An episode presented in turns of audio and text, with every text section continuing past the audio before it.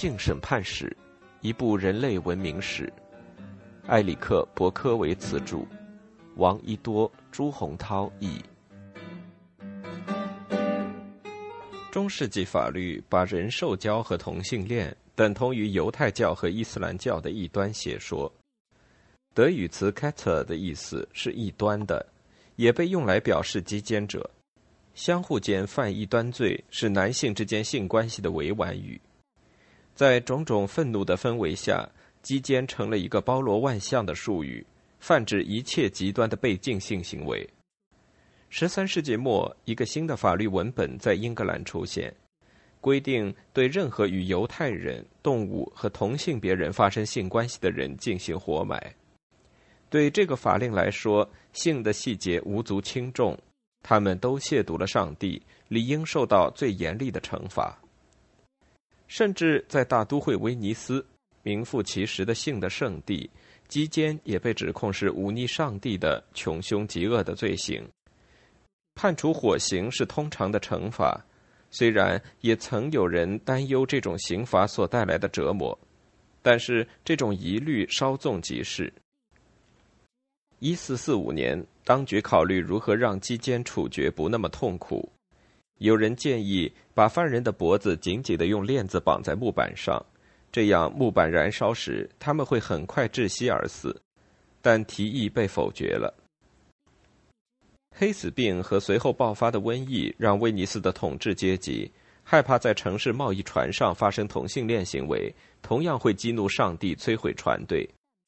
城市的反击奸法在狂风浊浪的海上从没有被遵守过。数千商船成为男性之间发生性关系的非正式安全地带。令人吃惊的是，上天的正义并没有让这些船只沉没。一位高级刑事法官说。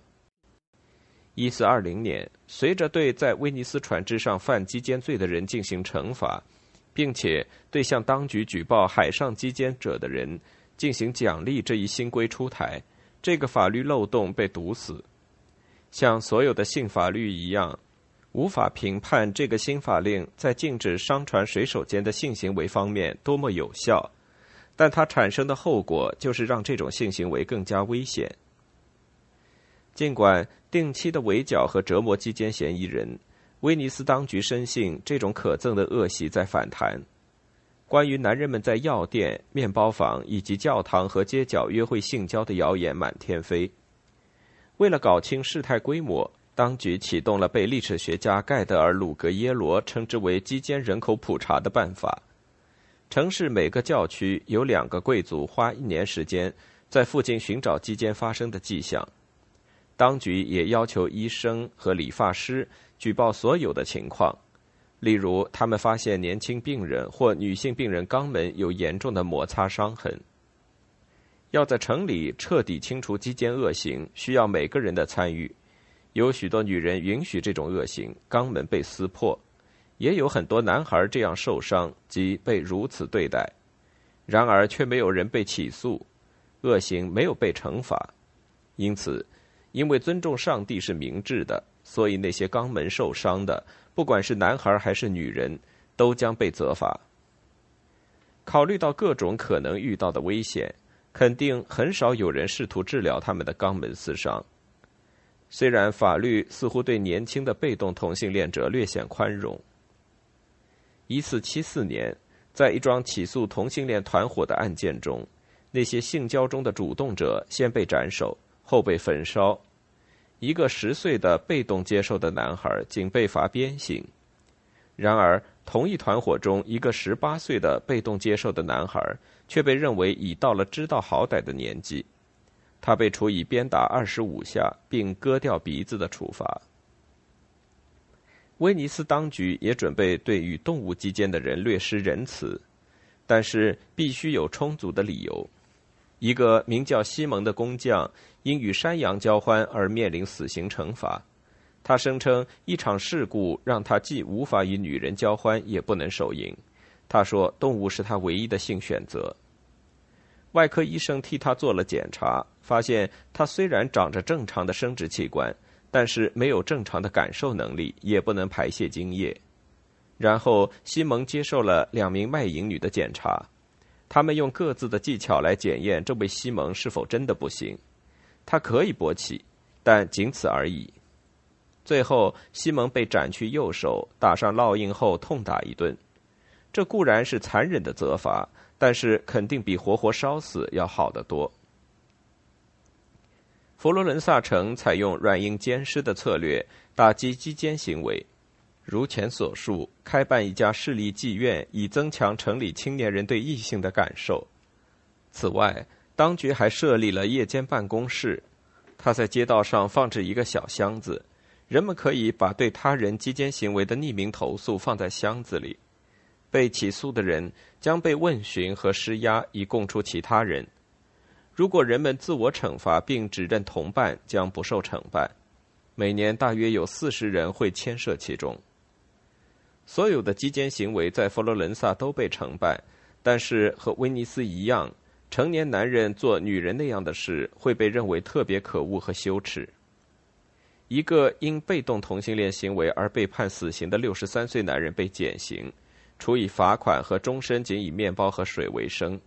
但这不是因为人们原谅他，而是当局担心对公众造成不良的影响。因为以女人是性行为的罪名处决一个男人，等于承认本城有类似的情形发生。一五二四年，西班牙的宗教法庭开始参与处决基奸者的案件。就在那个时候，他得到追杀骑兵唐桑丘的许可。唐桑丘是一个皈依犹太人的后裔。他名声显赫，且一直是宗教法庭最直言不讳的批评者之一。宗教法庭多年来一直想抓他，但总没有抓到，直到他们发现一位目击者愿意指认他犯有基奸罪。问题是，宗教法庭没有被授予在阿拉贡审理基奸案的权利。阿拉贡正是唐桑丘的居住地。虽然世俗法庭已经一直在恐吓基奸者。经常把击奸者的生殖器和脖子绑在一起，然后把他们倒吊起来。但是宗教法庭想要惩治唐桑丘本人，由谁来处理唐桑丘的争论上呈到了教皇克雷芒七世那里。可以预见，他支持宗教法庭，把审理阿拉贡击奸案的司法权力交给了宗教法庭。唐桑丘输了官司，但他在上诉结束前就因年老而自然死亡。然而，宗教法庭对基奸罪的审判才刚刚开始。随后的几十年间，上千人被执行死刑，既有同性恋，也有人受教。在一个案件中，十二个人被当众立即处以火刑，其中九个人是阿拉贡的农民，他们因强奸骡子和驴子而被判刑；另外三个外国人被判同性恋罪。那肯定是漫长的一天。行刑者们一时都收集不到足够的木材来烧死所有被定罪的人。宗教法庭也被授予权力审理已婚夫妻的性案件。好几个男子因与自己的妻子刚交而被处以火刑，而一个农夫被出轨的妻子指控强迫他与他口交和肛交，他被判在西班牙的大船上做十年奴隶。这种悲惨的生活是否比死亡好，还值得商量。但审判者却认为他们相当仁慈了。他们的结论是，那个农夫不能为这些罪行负全责，因为最后他与自己妻子刚交的时候还未成年。对已婚夫妻来说，刚交是常用的节育措施；对许多男人来说，只要不是过于猛烈，也是极有性快感的。有记录显示，为了这个目的。年龄低至七岁的女孩被留在妓院，此外还有装扮成男人以吸引男顾客，然后可能提供肛交服务的成年卖淫女被拎出来受到严惩的记录。人们不能责怪卖淫女做那些满足市场需要的事，但这确实有导致同性恋行为兴盛的趋势。到了一五一一年，经过一个多世纪的严酷镇压，威尼斯宗主教宣布男人间的基奸太盛行。卖淫女都要失业了。不清楚中世纪女性之间的性关系如何，似乎是被镇压的，但不广泛。如我们所知，在赎罪手册中，女同性恋需要被严厉惩办，但是后来的教会宣言对此鲜有关注。第一部已知的反女同性恋法令出现在一二七零年的法国，它招来的问题比解决的多。已被证实鸡奸的男人必须失去他的睾丸，如果第二次这样做，他必须失去他的生殖器；如果第三次，必须被处以火刑。女人这样做，每次都应该被割去生殖器，第三次被处死。这条法令的起草者显然打算像对男人实施阉割那样对女人采取同样的措施，但女性的生殖器指的是什么呢？如果第一次犯罪时要切除某种生殖器，比如阴蒂，那么第二次女人应该失去的生殖器官又是什么呢？我们不知道。后来的反女同性恋法就更具体，而且极尽可能的更加残酷。意大利城市特雷维索的一条法令规定，凡年满十二岁的女性，如果被抓住发生同性关系，即使是第一次。也应在卢卡斯兹街的立柱上赤身裸体的被绑上一天，然后处以火刑。对立法者而言，女同性恋最不道德之处是女人模仿异性恋的性行为，比如宗教法庭不允许追查女同性恋者，除非他们使用人造器具。审讯者被告知，不使用这些工具的女人就没有犯奸奸罪。欧洲其他各地情况也是如此。没有插入的女性之间的性关系，又或者没有女人承担男人角色的性关系，是不是真正的性行为，一直是一个公开争论的问题。但是，当人造阳具在床上出现，所有法律上的模棱两可就烟消云散了。一四七七年，凯瑟琳娜·海兹尔多夫在施派尔被判处死刑，罪名是她用她的男人意志控制别的女人。和别的女人在一起时，举止行为完全像个男人。海兹尔多夫很可能是受刑之后才承认，他将一段木棍放在两腿之间，模仿阴茎，而且还用一片红色皮革制作了一个器具，器具前面填上棉花，中间插入一根木棍。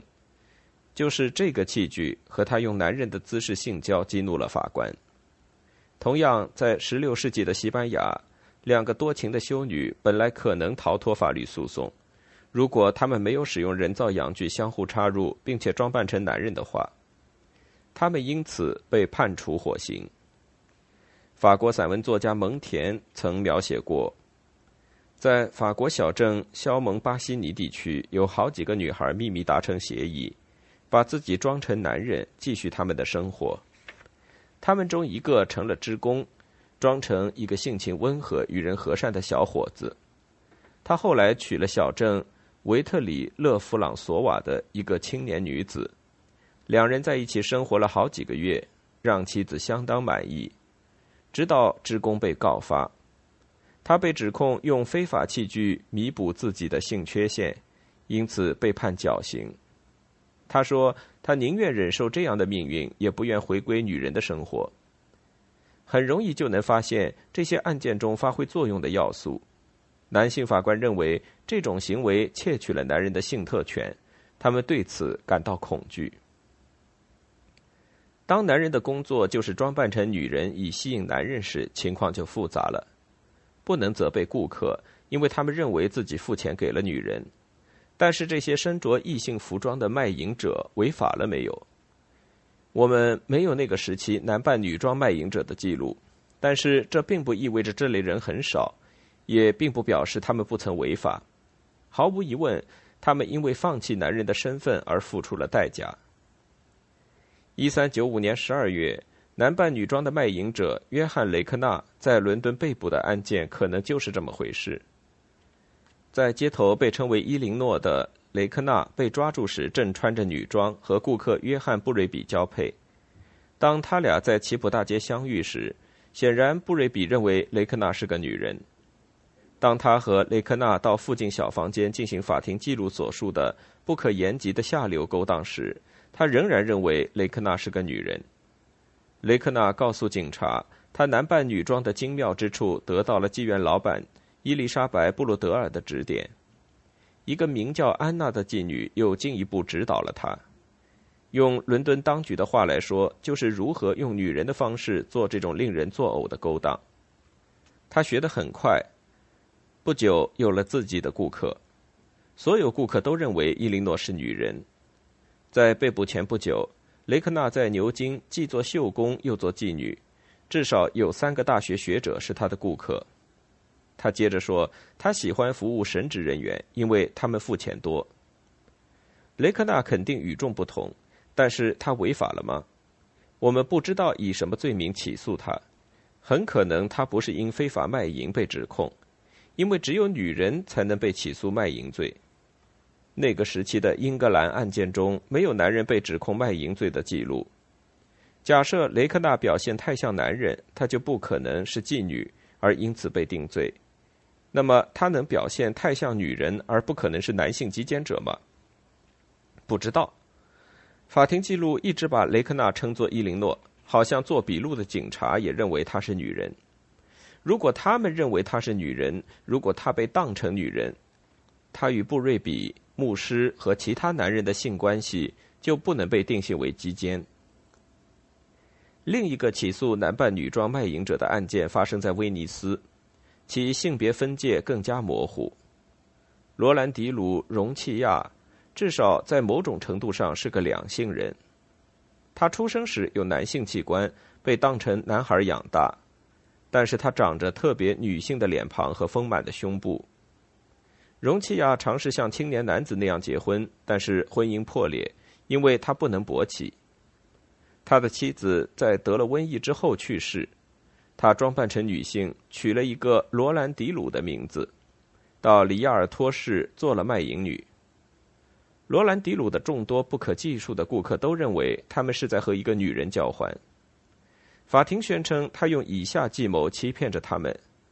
他们在他身上时，他尽可能的藏起性器，握着顾客的性器，把它放入自己的肛门，并保持住，直到他们射精，就像一个真正卖淫女那样，让他们得到所有的快感。当局对他与众不同的身体很感兴趣，但是这并不妨碍给他定罪。一三五四年，他在圣马可广场的正义之柱上被执行火刑处决。当我们知道中世纪后期对基奸者的惩办残忍至极时，我们不得不问：这样的严酷惩戒是否威慑住人们不去做禁止的性事呢？在城市广场亲眼目睹罪犯被火焰吞噬的恐惧，能把人从同性恋人的身边吓跑吗？有多少基督徒因为发誓戒除基奸这种忤逆造化的恶行，而拯救了自己的灵魂呢？是基奸与瘟疫异教的关系促使人们遵循立位记制定的规则来生活吗？除了十五世纪威尼斯做过一次非正式的基奸人口普查外，结果显示这个恶行呈上升趋势。那个时候没有任何同性恋行为的研究，但是即使没有确凿的数据，我们还是可以做一些谨慎的推测。在极简者被处决的同时。同性之间的性关系极有可能仍继续保持着，无论是法律还是宗教，似乎都不能永久的改变人们的床上行为。基奸行为频繁的被起诉本身就证明残酷的镇压没有效果。不仅如此，确切无疑的同性恋色情诗歌、信件和其他文字不断涌现。十二世纪，克吕尼修士诗人伯纳德的话肯定有夸张的成分。他说：“同性恋中的基奸者就像大麦和谷粒一样多，像海里的贝壳或沙滩上的沙子一样不计其数。”但是他仍然证明了一个观点：没有理由相信法律或教会的威胁会永远影响人的性取向。难道是因为那些沉溺于同性间性关系的人不可改变？他们其实天生就是同性恋？可能不是。十九世纪之前不存在完全同性恋取向或完全异性恋取向这类概念。同性恋这个词汇直到一八七零年才第一次被使用。和远古社会一样，中世纪的人并不能证明自己排他性的只对男性或女性感兴趣。恰恰相反，基奸是一个大范畴，指称被禁止的，包含违背上帝和人类法令的一切性行为。大多数人在大部分时间与异性有性关系，然而对许多人来说，某种形式的基奸有可能是一种真实的存在。某种形式的基奸是任何人都可能犯的罪。然而，的确有许多人喜欢与自己同一性别的人，比如那个屡遭谩骂的英国国王爱德华二世。虽然他至少育有四子，但是他对年轻男子无节制的喜爱成了他最终倒台的原因。他慷慨地给情人们礼物和特权，为此经常与自己的妻子和贵族发生矛盾，最终导致他被罢黜。一三二六年，他的情人修拉德斯潘塞被阉割，在被斩首前，他的生殖器被当众烧掉。爱德华本人后来被谋杀，根据各种传说，是被刺客用通红的火钳塞进肛门而杀死。这种惩罚的寓意不言而喻。爱德华作为一个无用的君主，注定了命运不济，但他绝不是中世纪上层阶级中唯一一位公开追求男性欢爱的人。爱德华的先人之一东征国王理查一世，也就是那个失心王，与法国国王菲利二世奥古斯都一直有染，他们一起度过很多时间，并同榻共眠。理查对宗教的虔诚，让他多次决心放弃与男人的关系。一次在病重之后，他在病床上发誓，如果他能挺过来的话，就要过圣洁的生活。国王活了过来，但不清楚他是否信守诺言。他没有子嗣，只留下了妻子。大部分人都认为他们之间没有事实上的婚姻。尽管危机四伏，男人之间的依恋仍然常见，至少在有文化的人之间如此。这种关系在某个时候肯定包括性关系。骑士、贵族，特别是神职人员，留下大量证据表明他们对男性情人的炽热感情。这种关系最终让他们葬在一起。在查理曼大帝宫廷里，有一位名叫阿尔昆的受人尊敬的修士学者，他给深爱的主教写了一封信。这封信证明这类关系有时会多么情深意长。我如此甜蜜地回忆着你的爱和情，尊敬的主教。我渴望那个美妙的时刻，我能用我充满欲望的手指抓住你可爱的脖子。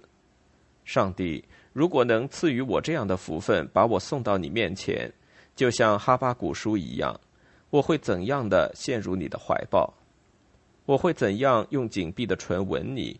不仅是你的眼、耳和嘴，还有你每根手指和脚趾。不是一次，而是无数次。这封书信充满了色欲，它反映了各地皆存在的男人之间的亲密关系。假如我们必须这样假设，至少他们中有些人的性渴望得到了满足。下一个问题就是：这种亲密的同性恋关系在多大程度上能被容忍？爱是一件事，基奸是另一件事。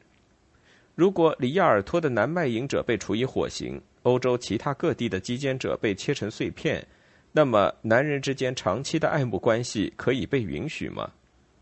答案是自相矛盾的。可以，在直到大约十三世纪的这段时间内，地中海区域的男性联结仪式在教堂里举行。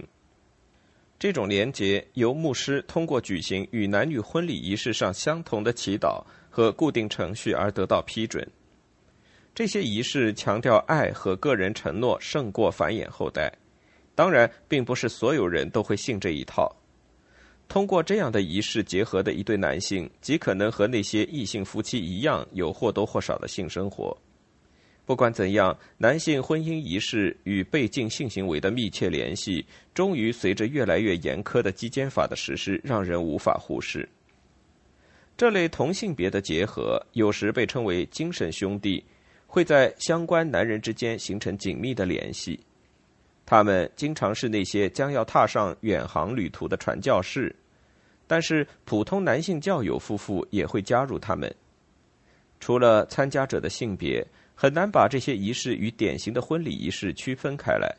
比如，十二世纪同性别的结合仪式。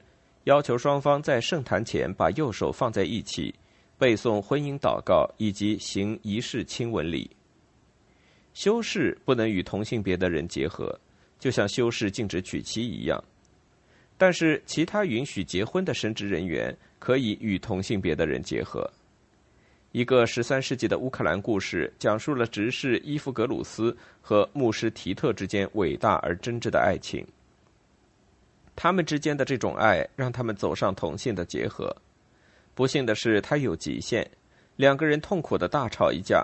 提特病了，几个修士把伊夫格鲁斯带到他的病床前，想在他生命结束前帮他们重归于好。但是伊夫格鲁斯拒绝和好，他被打死。于是提特康复了。即使提特和伊夫格鲁斯和好，并从此一起幸福的生活，他们也不可能生育后代。这正是同性别人的婚姻与传统婚姻的最大区别。但是，这对同性别的人不生育，并不妨碍教会批准他们的结合关系。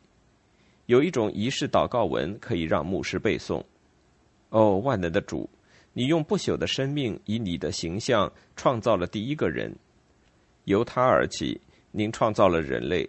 你让人类不仅天生是兄弟，更因精神契合而成为兄弟。赐福你如此结合的仆人，不仅是那些天生的兄弟，更赐福因爱而结合的人。很难相信这些仪式没有预料到肉体结合。事实上，正是男人之间的性关系，才导致后来取缔相同性别的人之间的结合。从十三世纪开始，随着同性恋关系非法化越来越普遍，男人无法继续在教堂结婚。一三零六年，拜占庭皇帝安德罗尼卡二世颁布法令，宣布禁止乱伦和巫术，同时也禁止男人之间的性行为。他进一步说。如果有人想要步入相同性别的结合，那么我们应该禁止他们，因为他们不被教会认可。这些典礼的拉丁文版本不再留存于世，可能被销毁。几个幸存下来的希腊文文本似乎被不满的神职人员乱涂乱画过。到了16世纪，蒙田曾写过一篇关于奇怪的兄弟情的文章，描写在罗马的葡萄牙男人做弥撒时候互相结婚。男性与男性之间举行的仪式和我们结婚的仪式一样，宣读相同的婚姻福音诗，然后一起上床并生活在一起。他们被处以火刑。考虑到男人们因为有被惩罚的风险，不能再在教堂结婚，而他们之间长期的爱慕也不会因而烟消云散，他们需要某种不那么刺激的形式代替婚姻典礼。在英格兰和许多地中海社会，特别是法国南部，相同性别的人结合的新形式就是兄弟契约。契约本来并不专指同性别的人之间的爱情关系，只是经修改后允许这样一对同性别的人和睦的生活在一起。契约是由两个组成家庭的人之间签订的一份书面协议，共同协商如何分享面包、葡萄酒和钱。在意大利，这些契约用类似的术语：“每个面包和每份酒。”提到“每个面包和每份酒”的意思，是指在以后的岁月中分享他们的所有财产。需签署兄弟契约的情况是，当兄弟们共同继承一个农场，并希望和家人一起继续在农场生活，或者当堂表兄弟联合起来合并财产的时候。这些契约是正式且公开的，通常要在公证人面前起誓，并由证人签字。一六零六年，居住在法国西南部的皮埃尔和杰阿勒瑞兄弟达成了以下协议：考虑到过往数年来，他们相互之间一直存在无私的爱和兄弟情谊，一直在一起工作和生活，一直像兄弟一样长大。他们目前所拥有的，以及今后所获得的，都将是他们共同的。他们和他们的家人将一辈子共同生活，同吃喝，同劳作，同坐一桌，同住一屋，同用一个炉火。从此以后，除了共同的父母关系之外，皮埃尔和杰兄弟更加紧密的联系在一起。他们和他们的家庭紧密结合，面对共同的未来。很典型的兄弟契约也明确，两人都将给他们的女儿提供陪嫁。皮埃尔已经结婚，契约补充说，如果杰结婚，他妻子的陪嫁将变成他们共同财产的一部分。并不是所有兄弟契约的参与方都是亲戚关系，许多不同家庭的人也会签署兄弟契约，特别是当瘟疫使得人口减少，并且有许多便宜土地供应的时候，幸存者收拾起被抛弃的资产，形成了大量的私有财产。兄弟契约就是用最方便的法律手段让他们集体工作。在普罗旺斯，黑死病使得大片的土地供人领取。前来定居的外国人经常结成兄弟契约，但是没有人纯粹只是为了商业原因而签署这些契约，他们是个人之间的契约。兄弟契约的实质是在爱和互利的基础上创立家庭，而不是为了繁衍后代。相爱的男性双方在兄弟契约中占少数，但他们确实存在。比如，一四四六年，杰瑞的妻子一个坏女人离开了他，瑞找到自己的朋友卡尔拉特，他与这个朋友共同拥有强烈的关心、亲近和发自心底的爱。瑞和卡尔拉特签署了兄弟契约，根据契约，他们一辈子在一起生活和工作。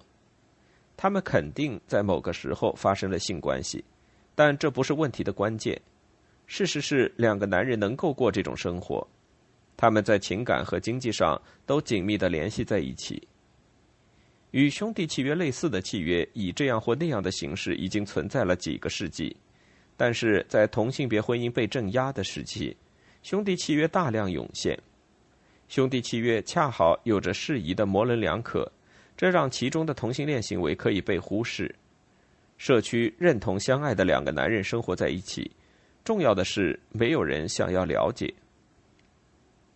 从某种意义上说，兄弟契约其实是对同性恋关系不问不说的政策的最早运用。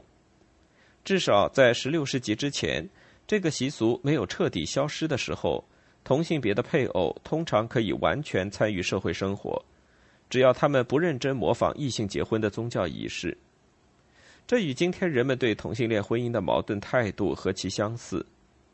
反对同性恋婚姻的批评者通常会引用他们想象的婚姻历史，说那只能是一对男女之间的盛世，其主要任务是繁衍后代。